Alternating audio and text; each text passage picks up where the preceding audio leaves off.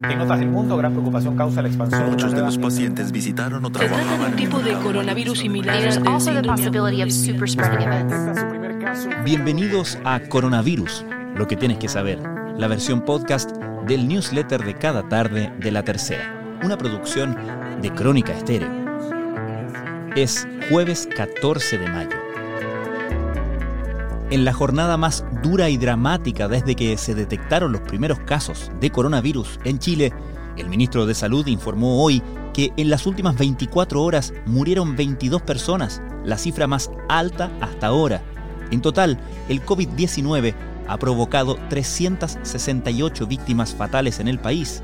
Además, el MinSal señaló que hay 555 pacientes conectados a ventilación mecánica, mientras que en el último día se registraron 2.659 casos nuevos, de los cuales 2.301 fueron con síntomas y 358 asintomáticos. Hasta hoy, Chile registra 37.040 casos, 1.938 por cada millón de habitantes, una tasa similar a la de Rusia, Alemania o Canadá. Pero lo que más preocupa a las autoridades es el aumento de los fallecidos. Por cada millón de habitantes han muerto 19 personas en Chile, una cifra inferior a la de Perú, que tiene 66, o Brasil, que tiene 64, pero superior a la de Colombia, que registra 10, y Argentina, que registra 8.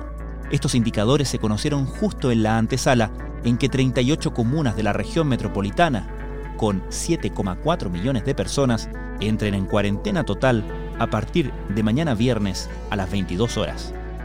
Estoy intensamente preocupado porque hemos diseñado un adelantamiento de la respuesta que creí que iba a ser más necesaria hacia el mes de junio. La hemos tenido que adelantar a mayo, señaló en una entrevista con la tercera el ministro Jaime Mañalich, quien agregó las medidas extremas, que son durísimas, tienen que lograr un objetivo y ese es que el número de contagios diarios baje a como dé lugar a menos de 2.000. Estos son algunos de los contenidos destacados de la cobertura de la crisis del coronavirus en la tercera. A través de redes sociales, parte de la ciudadanía ha atribuido el explosivo aumento de casos y fallecidos al mensaje de nueva normalidad y retorno seguro que en su momento implementó el gobierno.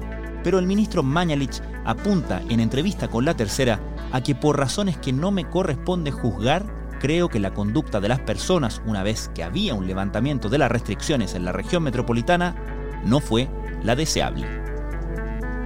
Muchos se preguntan por qué no funcionaron las cuarentenas dinámicas en el Gran Santiago, que la gente no hizo caso y se siguió desplazando de una comuna a otra, que pidieron muchos permisos y no hubo más fiscalización, que los santiaguinos son más porfiados que los chilenos de regiones, que el gobierno erró y confundió con su mensaje. Preguntas y respuestas hay muchas, como sostiene un artículo en la tercera PM. ¿Se acaban las camas UCI?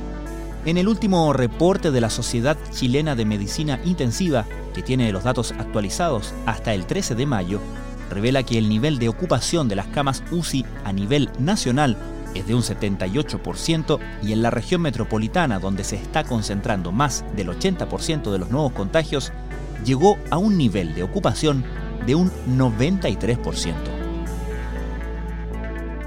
No hubo tiempo para planificar el teletrabajo, tampoco espacio para reunir las condiciones mínimas para que fuera una labor en buenas condiciones en muchos casos.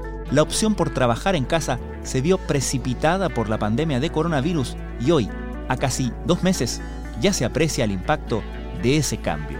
Los testimonios de un grupo de chilenos en esta nota de la tercera. Cuando estalló la pandemia, mucho se temió por África. Según la OMS, si las medidas de contención fallan, la pandemia de COVID-19 podría dejar hasta 190.000 fallecidos en ese continente en el primer año. Lesoto se convirtió en el último país africano en reportar su primer contagio. Con 58 y 78 años, Pilar y Felipe fueron uno de los primeros casos de COVID-19 en Chile. Felipe, quien por sus antecedentes médicos y su edad era el que tenía peor diagnóstico, resultó ser el inesperado cuidador de Pilar. En este artículo de paula.cl, ambos cuentan cómo superaron la enfermedad. Y en nuestra sección Casa Abierta, el académico del Departamento de Ciencias Históricas de la Universidad de Chile, Luis Clemente, aborda el siguiente dilema. ¿En qué pueden parecerse los siglos XIV y XV en Europa a los tiempos actuales? Esto fue Coronavirus, lo que tienes que saber, la versión podcast del newsletter de cada tarde de la tercera. La redacción es de Alejandro Tapia, la producción de Crónica Estéreo, el podcast diario de la tercera que cada mañana, de lunes a viernes, ofrece un capítulo nuevo sobre un tema de actualidad tratado en su contexto y en profundidad. Soy Francisco Aravena, que tengan muy buenas tardes.